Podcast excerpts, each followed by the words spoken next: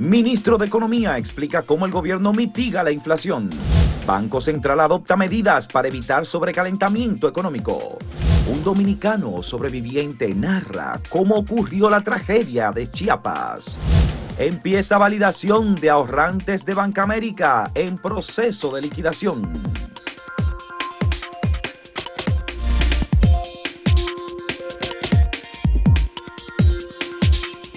El ex procurador general de la República, Jean Alain Rodríguez, ha reclamado, mediante un acto que presentó al Tribunal Superior Administrativo, que la Procuraduría General de la República borre todas las informaciones sobre las acusaciones en que él se le vincula en el proceso Medusa.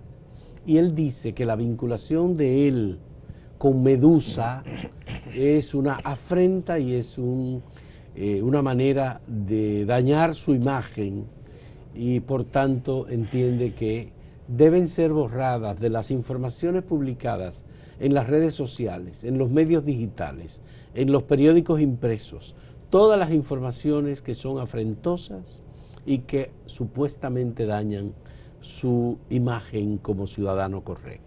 Pero a ver, entonces. el Jean Alain tiene una idea de lo que está pidiendo, porque habría que ir a todas las hemerotecas y quemar los periódicos, para, empezar, por ejemplo. Pues, ¿cómo tú borras lo que ya se imprimió? Y lo que se difundió por televisión y lo que se difundió por radio, ¿cómo se borra eso? Bueno, entonces, lo que está ocurriendo con esto es que Jean Alain Rodríguez está reclamando un derecho que algunos han interpretado en República Dominicana como el llamado derecho al olvido y que muchos abogados han aprovechado para establecer, digamos, cobros bastante altos a personas que ya pasaron por los tribunales, que pasaron por las cárceles y que dicen tener, después de haber pagado las penas que les, a que fueron condenados. Que no es el caso de Jan Alain. Que no es el caso de Jan Alain, que eh, obviamente eh, se borren las informaciones que han sido publicadas sobre ellos porque ellos tienen derecho a que se les olvide. Eso fue un, digamos, un, procedimiento que se utilizó contra los medios de comunicación durante varios años. Sobre todo cuando eh, se fortaleció y se hizo una realidad la prensa digital, porque antes no se usaba. Entonces, aquí ha habido oficinas de abogados que se han dedicado a eso y a extorsionar y a presentar actos de alguaciles a los medios de comunicación demandando eh, que se borren noticias.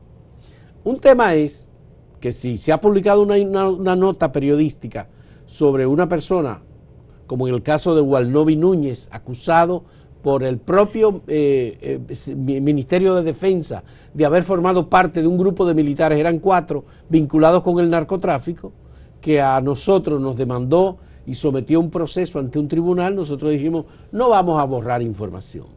En acento no borramos información de eh, ciudadanos que han pasado por procesos, porque en definitiva estamos, sería borrar la historia. Pero además que no es que los medios inventan esas cosas, es que una autoridad con el aval suficiente, por ejemplo, ahí está la policía.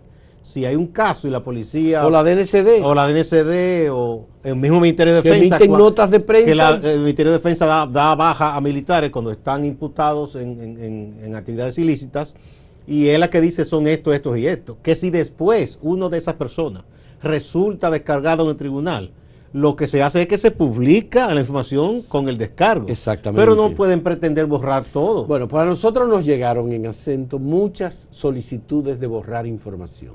Dijimos que no.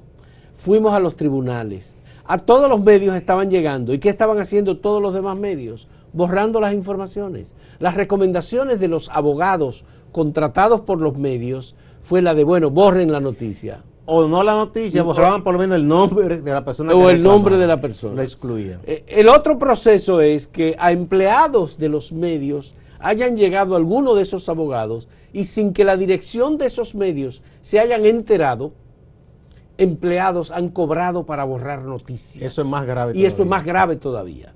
De manera que es una situación verdaderamente eh, preocupante, incluso de la que está haciendo uso ahora Jean Rodríguez, sin conocer que hay una sentencia del Tribunal Constitucional. Que ya estableció jurisprudencia. La 0171 del año 2020 sobre el caso Acento, en donde el Tribunal Constitucional nos da la razón y nos dice en una sentencia que crea jurisprudencia que eh, si la información es una información establecida de manera oficial, no tiene intención maliciosa, no es un invento, no es una manipulación, sino una información que fue servida incluso por un órgano oficial o autorizado Casi para ello. siempre, incluso mediante un documento que es lo que entrega el Ministerio Entonces, Público. esa sentencia, entonces, esa sentencia 071 del 2020 es una sentencia que establece un precedente y que quita, o por lo menos le quita de encima a todos los medios de comunicación,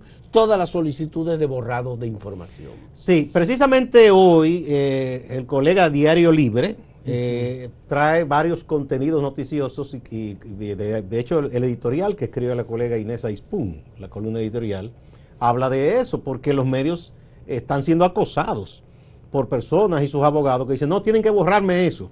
Pero el problema es que eso es totalmente injusto porque es hacia los digitales. Pero ¿qué pasa? Si se dijo en una emisora de radio, ¿cómo recogen y borran eso? Si se dijo en un programa de televisión, en un noticiario de televisión, ¿cómo borran eso lo que No ya se ha emitido? No hay manera. No hay Las manera. redes sociales, Igual. que los, las redes también replican y, ¿verdad? y relanzan, republican lo que hacen sus propios medios. No se puede. Y los impresos, usted va a buscar las colecciones de diarios y los va a quemar, Todas. como si tuviéramos en la época Porque todavía no la es una colección, sino son todas las... eh, O sea, a recoger todos los que aún así sería una estupidez No, porque hay alguien que ha comprado el periódico, lo tiene en una biblioteca, lo tiene en su casa. Ya. Mira, la- una de las personas que más ha insistido en este asunto es un propietario de un canal de televisión que ha puesto interés en que, por ejemplo, que Acento borre informaciones sobre un historial que fue señalado y que fue discutido y por una denuncia de maltrato a una mujer. Violencia intrafamiliar. Bueno, pues esa situación eh, a mí, a a nosotros nos han llamado y nos han pedido de muchas formas que borremos información y nosotros decimos que no. La sentencia del Tribunal Constitucional ya es muy clara. No hay que borrar ninguna información. Ningún medio de comunicación está obligado a borrar información. Lo que pasa con las personas que dicen que eso les afecta, que es derecho al olvido. Bueno, es que cuando que- va a hacer un negocio y buscan, y entonces Ah. eh, para hacer un negocio, un banco dice, déjame ver qué hay. Tío Google, Pone el nombre ahí. Tío Google los pone en evidencia. Ya, entonces- entonces, Pero eh, nosotros no somos culpables. de No eso. es culpa del medio, es culpa de que si usted tuvo ese problema, pero además usted tiene que ser diligente, si usted fue descargado, con que dé una declaración, se publica igual, entonces lo que tiene que decir, sí es verdad, eso fue tal fecha, pero mira, a mí se me descargó, pero no que los medios se vean forzados a, a borrar su historia. Bueno, aquí eh, la presión que hay sobre los medios es muy alta. La Sociedad Dominicana de Diarios deberá pronunciarse sobre este asunto. Lo va a hacer, tengo entendido. Bueno, deberá pronunciarse sobre este asunto porque la presión que están teniendo medios de comunicación impresos tradicionales y otros medios que ya están establecidos, igual no sé si la presión está sobre los canales de televisión, pero obviamente eh, esta es una situación que ha generado un negocio de oficinas de abogados que se han especializado en el llamado derecho al olvido, Bien, que pero- no existe en la jurisprudencia Pero ni en la perfecto. constitución. Yo, yo a los abogados no los Oye, culpo. hasta oficinas internacionales me han hecho reclamos. Yo no ocupo a de los abogados países. porque ellos se ganan la vida en eso. Y si hay una persona que entiende que ellos los pueden ayudar y le pagan, eso es cosa de su cliente. O sea, yo a los abogados no, no los culpo en eso. Bueno, la otra cosa es que hay gente de esta que está tan empeñada en borrar informaciones que buscan especialistas en temas tecnológicos y digitales, que buscan la manera de opacar o de, de craquear, hackear, craquear, hackear, etcétera, todo eso a medios de comunicación. Pero van a tener que dedicar su vida entera a eso. Sí. porque además se trata de informaciones que están no solamente en acento, sino que están en todas No, es que ya es dominio, pero es una barbaridad que esté haciendo. Y lo que me da risa del procurador es que en su caso, mira, hay que poner claro, todavía sobre él no hay una sentencia de descargo ni de condena. Pero además Entonces, pide que la Procuraduría le pida disculpas. ¿pero ¿y a por él. qué? ¿A santo de qué? él está en prisión, él está guardando prisión preventiva. Y está pendiente Y de está conocerse pendiente su de caso en un tribunal. O sea que supongamos que cuando concluya todo él es descargado. A lo más que él tiene derecho es a que se publique que fue descargado, no a borrar lo que ya ocurrió. Por cierto que bastante mediático que era él como procurador. Sí, Y convocaba en una especie de escenario. él, leía una cosa, no respondía preguntas. También. Entonces él quiere ahora que se le trate de una manera que él nunca trató a nadie. Por lo contrario, atropelló a mucha Así gente. Es. Vamos a hacer una pausa, pero antes tenemos una pregunta para ustedes. La pregunta es, ¿cree que Haití superará su actual crisis? Sí, no, quizás. Hay dos presidentes de Haití, hay...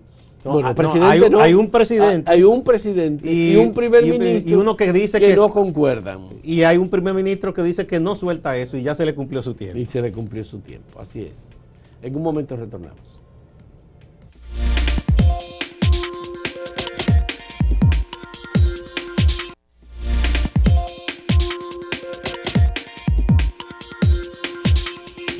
Sin duda que uno de los principales retos que tiene el presente gobierno, la administración del presidente Luis Abinader, es enfrentar el problema de la inflación, que ya se ha eh, explicado y de hecho personas, economistas dominicanos y desde el exterior que han estado escribiendo organismos internacionales, no es una cuestión endógena, no es algo interno de un país en específico, sino hay una situación mundial que devino con el cierre mundial de los negocios y la economía, los viajes, por la pandemia de la COVID-19. Eso a su vez encareció fletes, toda la cadena de suministro.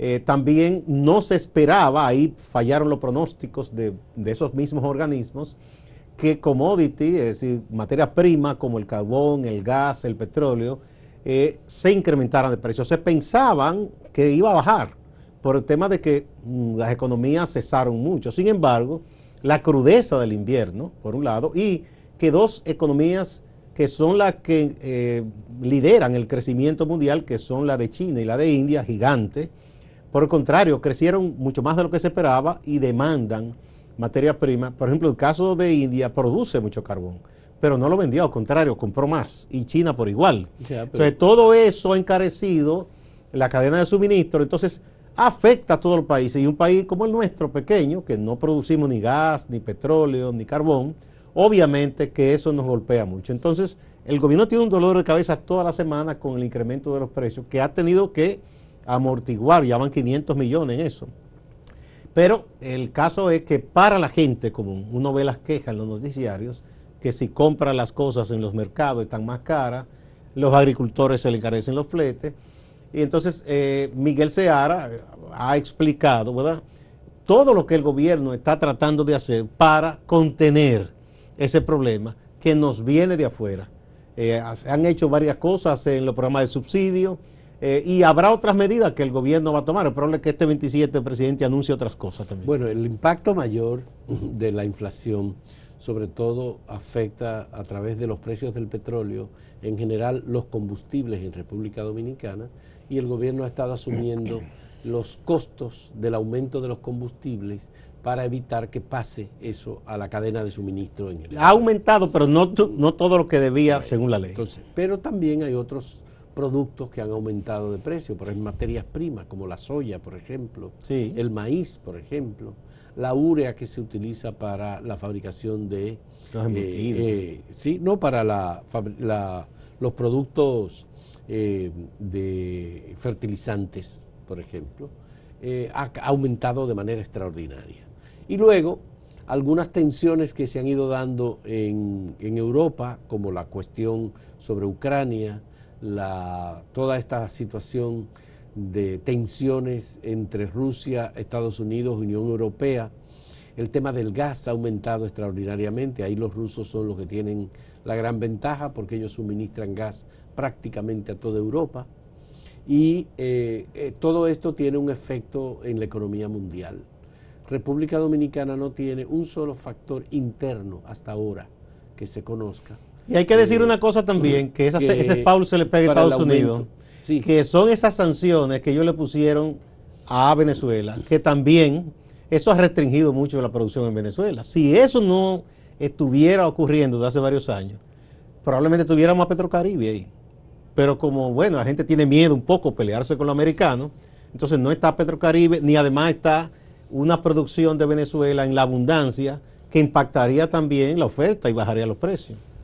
Es una situación que el gobierno no puede controlar, evidentemente se está haciendo un gran esfuerzo, pero ¿hasta cuándo podrá el gobierno dominicano seguir eh, absorbiendo el aumento de los precios de los combustibles? Ese, es lo que decía ¿eh? Eh, Miguel, o sea que ellos están buscando mecanismos, hay que tratar. no es fácil porque es un equilibrio entre lo que puede hacer el gobierno, que por demás desistió también de una reforma fiscal, porque la gente lo rechazó, eh, pero al mismo tiempo está la necesidad de la gente, eh, la gente que tiene menos dinero, los pequeños negocios, que todos esos eh, costos se les disparan. Es una situación realmente crítica, difícil. nos favorece el hecho de que la autoridad monetaria y financiera ha sido muy prudente y ha ido haciendo o tomando medidas para contener la estabilidad o por lo menos mantener la estabilidad en la tasa de cambio, y, evitar lo que llaman el sobrecalentamiento. el sobrecalentamiento de la economía. De modo que en eso también hemos tenido alguna suerte y eh, lo que se espera, Gustavo, es que esto no tenga efectos secundarios posteriores que nos afecten. Ya el sistema financiero de República Dominicana es un sistema financiero estable, hemos tenido una situación precaria con una institución financiera. Sí, pero, eso venía ya, esa, institución tenía problemas. Tenía problemas, evidentemente tenía problemas y a veces sometido a un plan de ajuste. Eso no es sistémico, no, no, es que abarca todo. No tiene nada que ver. De manera que en ese sentido eh, vamos bien, lo que se espera es que el gobierno pueda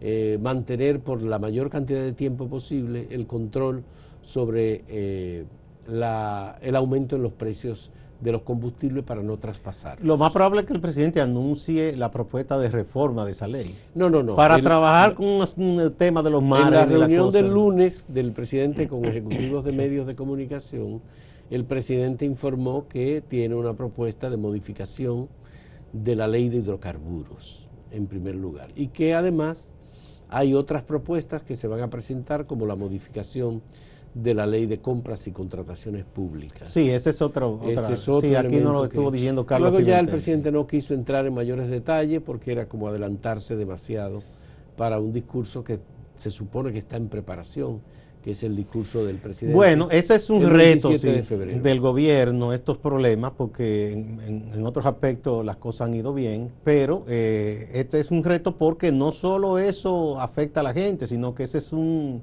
eso es comida para los opositores políticos. O sea que todo en que tú gobierno se convierte en un elemento de la política. Entonces, no es fácil. O sea, por ahí es que entienden que pueden atacar diciendo una serie de cosas. Entonces, eh, el gobierno tiene que hilar fino respecto a esta bueno, situación. Bueno, eh, eh, de ahí viene también por el tema de la inflación, que es uno de los elementos que ha surgido, luego los debates sobre el fideicomiso, el tema eléctrico, etcétera la declaración de Danilo Medina en el sentido de que la gente quiere que el PLD vuelva al poder.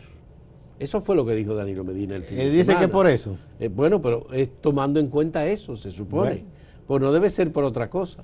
No sé. ¿Ve? Bueno, probablemente lo que ahora no le está yendo tan bien como le iba con ese gobierno, porque tienen sus amigos ahí, le daban muchos negocios. Eso sí que desean que el PLD vuelva, obviamente. Ya, ya. Pero bueno, ayer vimos los resultados y vimos que aproximadamente un 75% de la gente dice que no, que no, que no es cierto. que quiere que algunos dicen que quieren que vuelva, pero que vuelva para y le mencionan unos lugares desagradables. Tú dices lo de las cárceles. Sí, eso lo dicen algunos. La gente es muy dura con esas cosas, ¿no? Bueno, sí. pero nada, yo creo que son eh, de los temas que el Ministerio de Economía, el Ministerio eh, de Industria y Comercio han estado manejando, eh, porque obviamente la cadena de distribución sigue siendo un elemento importante. Lo mismo con el Ministerio de Agricultura. Aquí hemos pasado por situaciones delicadas como la fiebre porcina africana que llegó y que finalmente desapareció. Y hemos... Eh, se contuvo a tiempo. Se contuvo a tiempo, digamos, el manejo que se dio, más el apoyo que se dio a los porcicultores en general, que toda la eliminación de la población porcina en un sector del país, donde se en algunos lugares del país donde se detectó, no hubo que hacer una eliminación completa de la población porcina. Mira, una otra de las causas también de los problemas de los costos, tú te refieres a los eh, fertilizantes. El país que más produce materia prima es Bielorrusia. Y a este señor que está ahí tampoco lo quieren los occidentales, le han hecho una serie de sanciones y cosas, y él ha dicho, bueno, si me sancionan, pues yo no vendo entonces.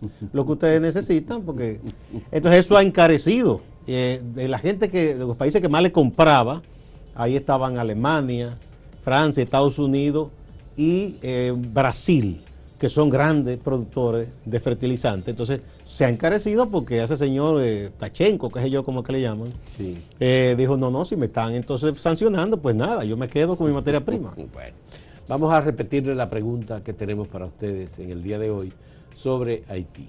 ¿Cree que Haití va a superar su actual crisis? ¿Sí, no o quizás? Vamos a ver. En un momento volvemos.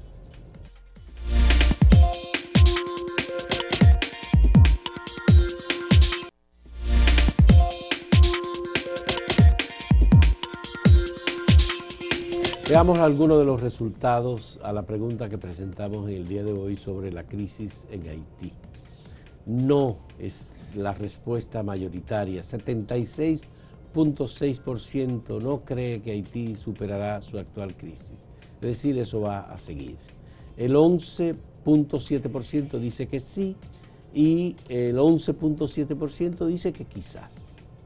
Eso es en el portal, en ASEN. Sí, hay pesimismo. La respuesta directa desde ASEN. Y aquí viene en Twitter, de igual manera, el porcentaje mayoritario es que no, 80%, contra 10.6% que dice que quizás pueda superar esa crisis. Y un 9.4% que está convencido de que sí, que Haití superará esa actual crisis. Bueno, veamos en YouTube, la respuesta es 75%, dice que no cree que Haití supere esta crisis. El 15% dice que sí y el 10% dice que quizás. Y tienen razón, porque esto ha ido en escalada poco a poco. Mira, Rafael Rodríguez opina, dice, buenos días, Alemania fue el país más devastado en la Segunda Guerra Mundial y juntos reconstruyeron la nación. Tenemos que ser positivos Dios estará con ellos. Es un mensaje de mucho aliento que le da Rafael Rodríguez. Para la situación en Haití, Veamos, otro punto de vista es el de Luis García. Dice, nada es imposible, pero es muy difícil. Tendría que haber un cambio completo, tendría que producirse un cambio completo del país y eso solo para salir de la crisis. Víctor JR dice, tendrá que salir. La pregunta que más me preocupa es el método y si saldrá de la sartén a las brasas. Eh, de Arturo dice, no hay una unidad común para lograr eso. Entre todos los ciudadanos, todos los sectores tienen que estar a una sola voz para levantar ese cambio y no en manos de bandas armadas con otros intereses.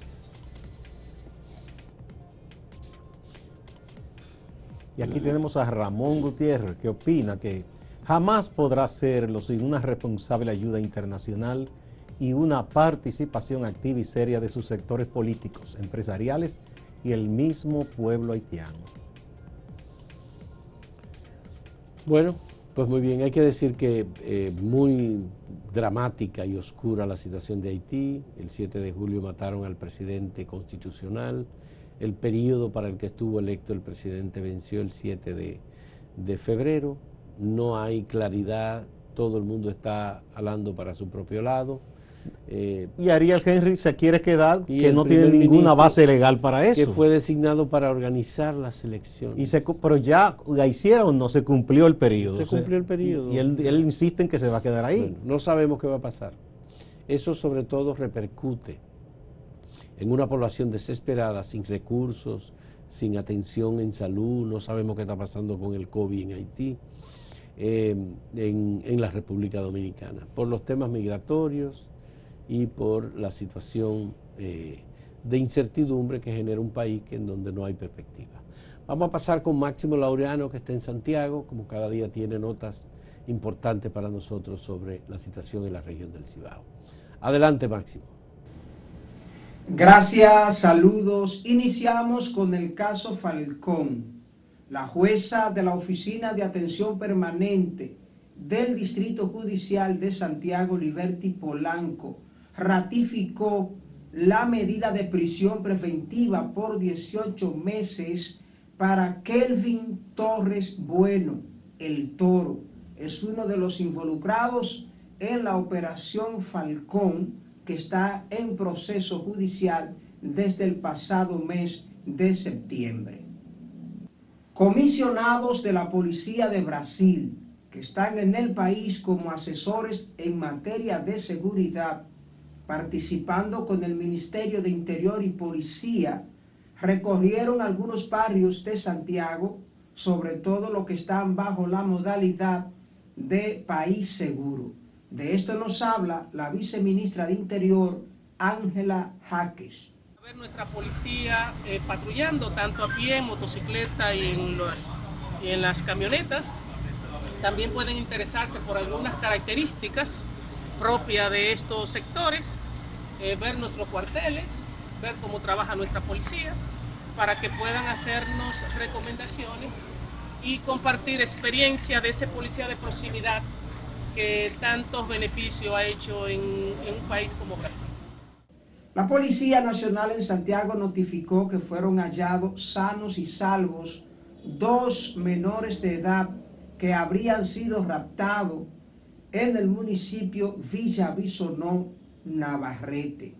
Habrían sido raptados por personas que se desplazaban en un vehículo de la denominación todoterreno o jipeta. Los familiares avisaron del rapto a las autoridades, no obstante, no han ofrecido detalles de los motivos de esta situación.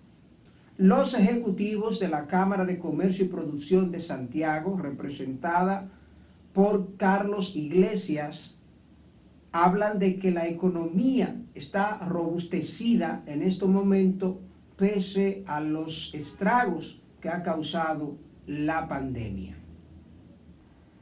Dirigentes del partido Alianza País hacen un llamado a la alcaldía local, al alcalde Abel Martínez y al gobierno central, porque según explica el dirigente del Salgado, hay un divorcio en los planes para Santiago, en la coordinación de las obras.